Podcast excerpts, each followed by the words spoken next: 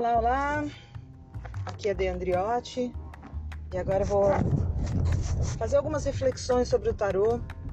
Eu estou dirigindo e eu moro na zona rural, então até eu chegar na cidade demora geralmente cerca de 10 minutos. Então eu sempre uso esse tempo, enquanto eu dirijo aqui por essa estradinha bucólica, para pensar na vida, né? E Aí eu pensei, ah, por que não fazer isso ser produtivo, né? Ao invés de só pensar na vida, produzir alguma coisa que possa ser útil para outras pessoas, né? Hoje a minha reflexão sobre o tarô, né, sobre os estudos de tarô, é sobre as fontes, as fontes de informação. Antes da internet, eu já sou um pouco velha, eu já era adulta quando a internet chegou.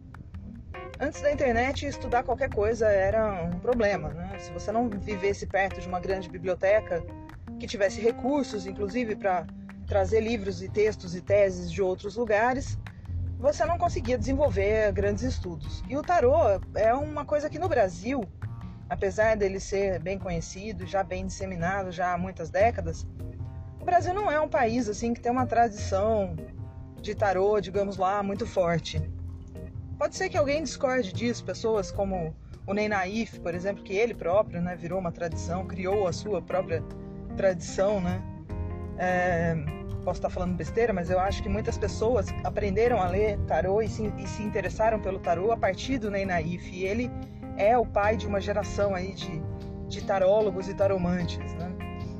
Então pode ser que algumas pessoas discordem disso que eu estou dizendo, mas eu, eu não estou falando disso especificamente com relação apenas ao Brasil. Existe, claro, no Brasil aquelas pessoas que se interessam. Mas quando a gente compara com outros países né, do, do globo, a, a tradição do tarô no Brasil me parece muito fraca.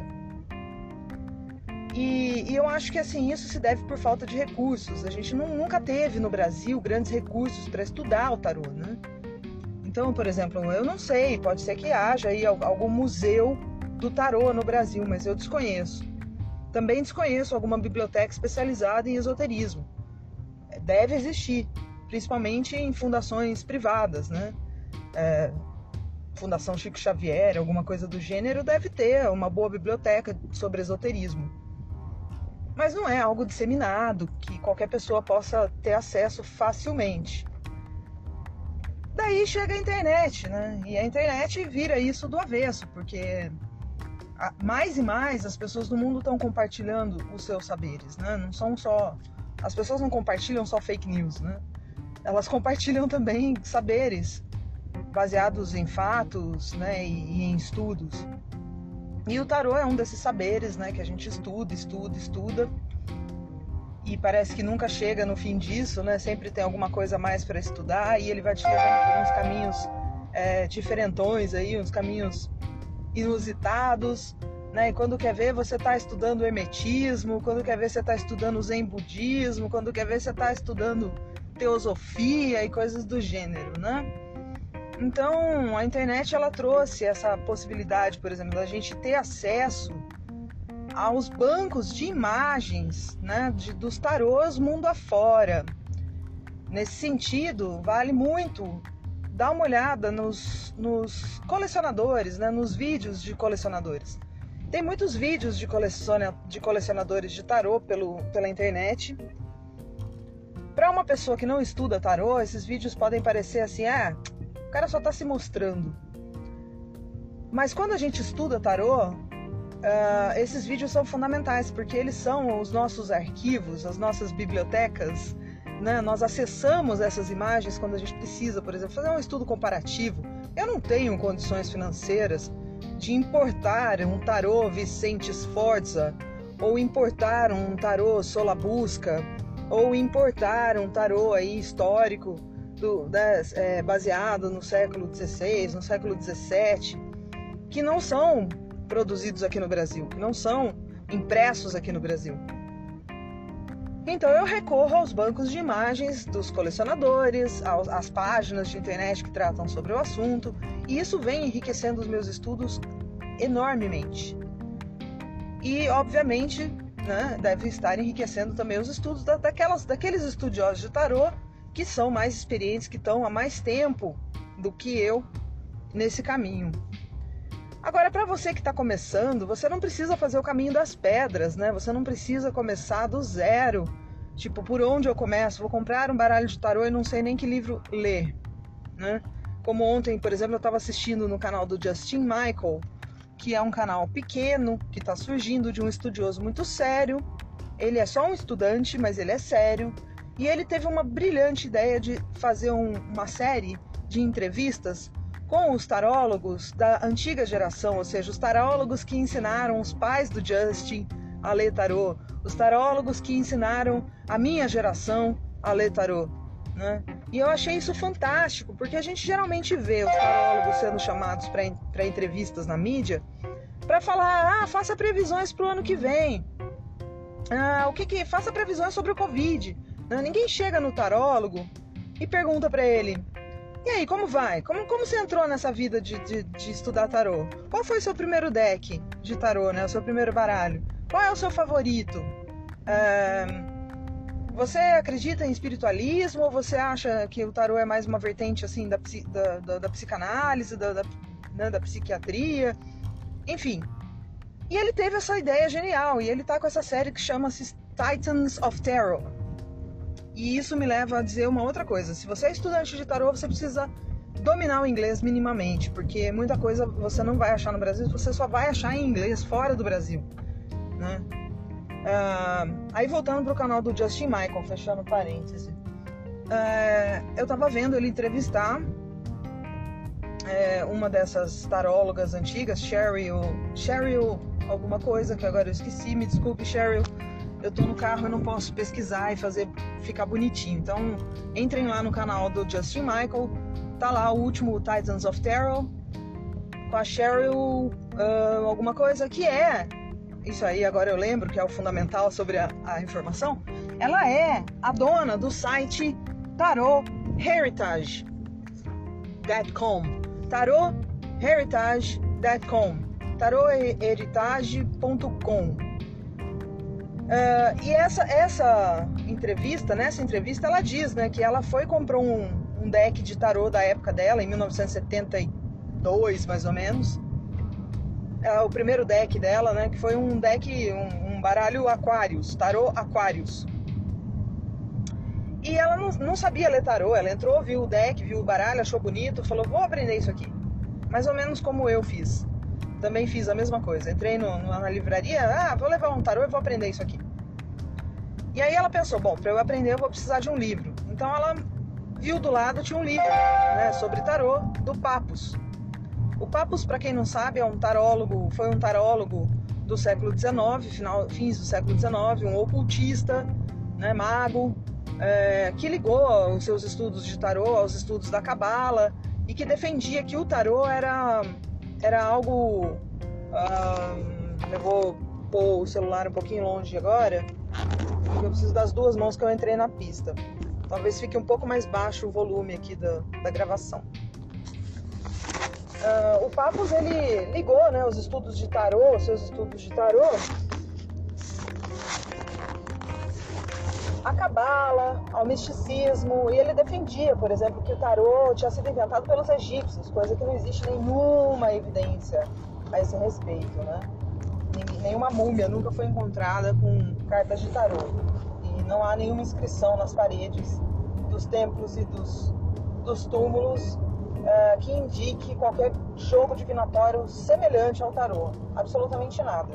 Mas enfim, ela comprou esse livro e comprou o Tarô Aquários. E, e ela disse, olha, o, o livro quase arruinou a, a, a, minha, o meu interesse pelo tarô, porque eu lia o livro e tentava comparar com o tarô, com as cartas do tarô, e aquilo não me dizia absolutamente nada.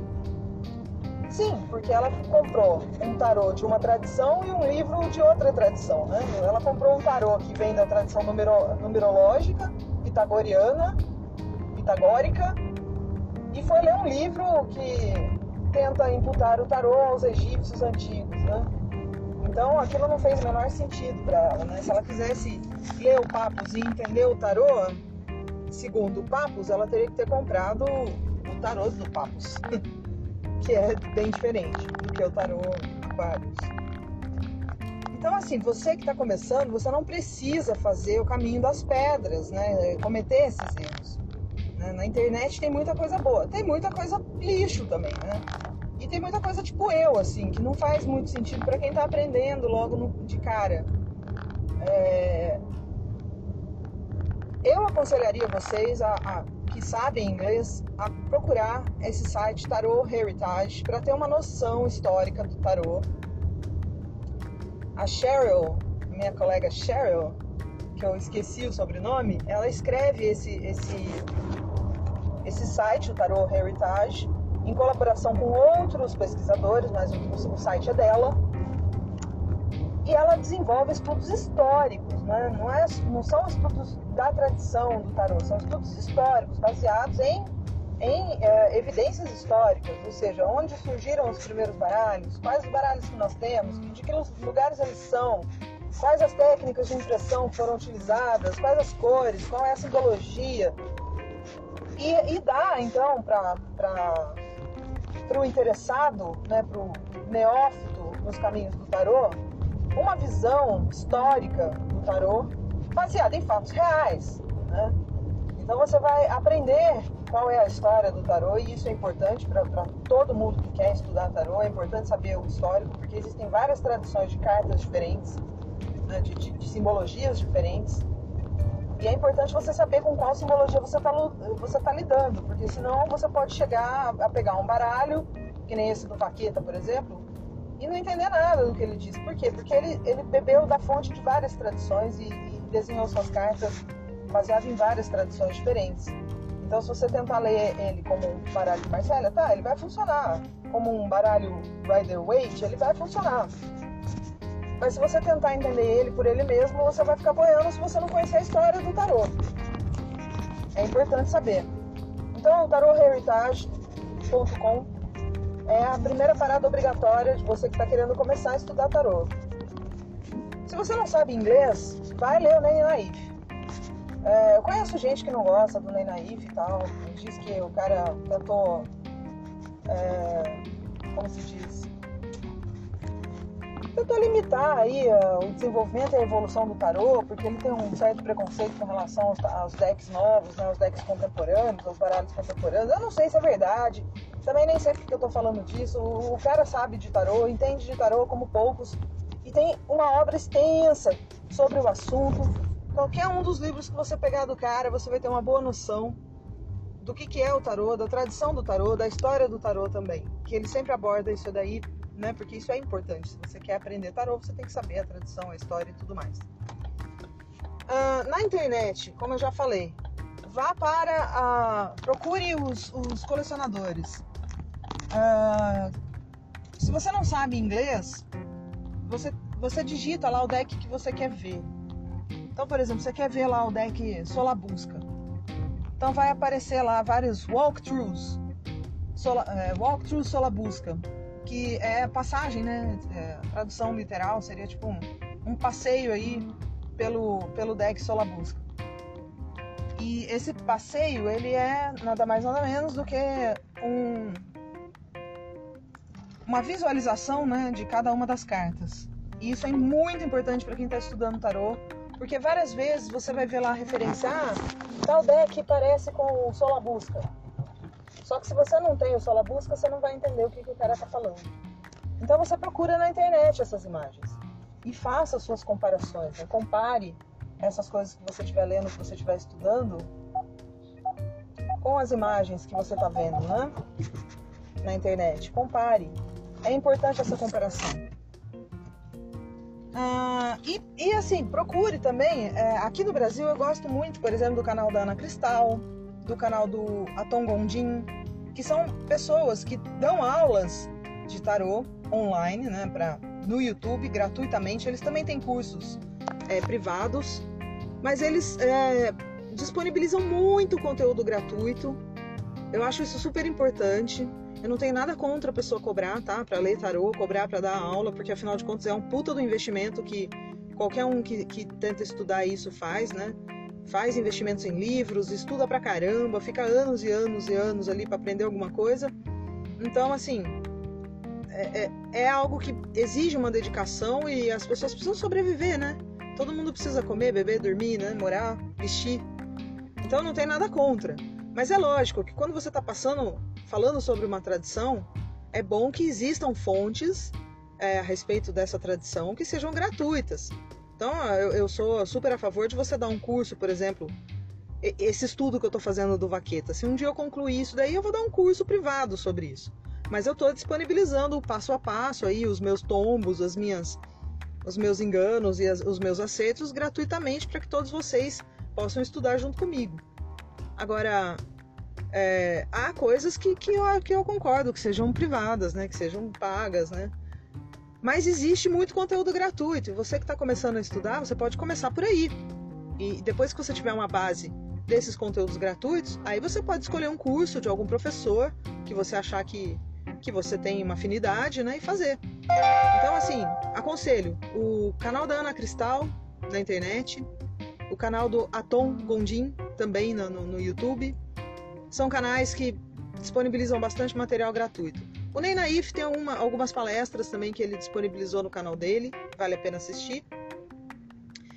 E se você souber inglês, dê uma olhada no canal do Justin Michael, principalmente na série do Titans of Terror.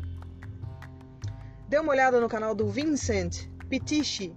Ele é um figuraça ele não é um cara assim espiritualista no sentido ó, oh, o espírito do tarô vai nos responder. Não, ele, ele acredita que o tarô é um sistema puramente psicológico. Vale a pena ler o, o, o livro do, do cara ou, ou assistir o que ele, as coisas que ele fala no canal. Ele está disponibilizando cursos e cursos e cursos gratuitamente.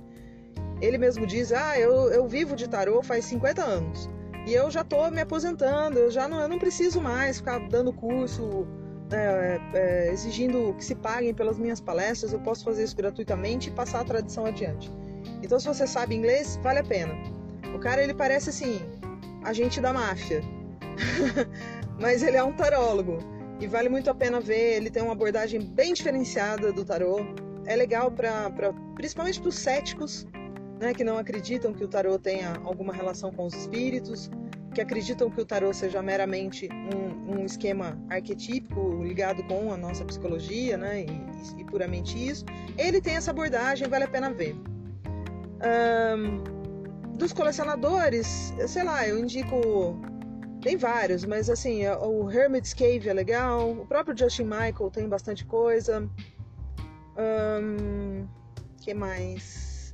Bom, agora eu não, não, me recordo, mas assim, se você já começar por aí, você já tem material pra caramba pra estudar, né? E, e começar a aprender. Falou? Então, até a próxima.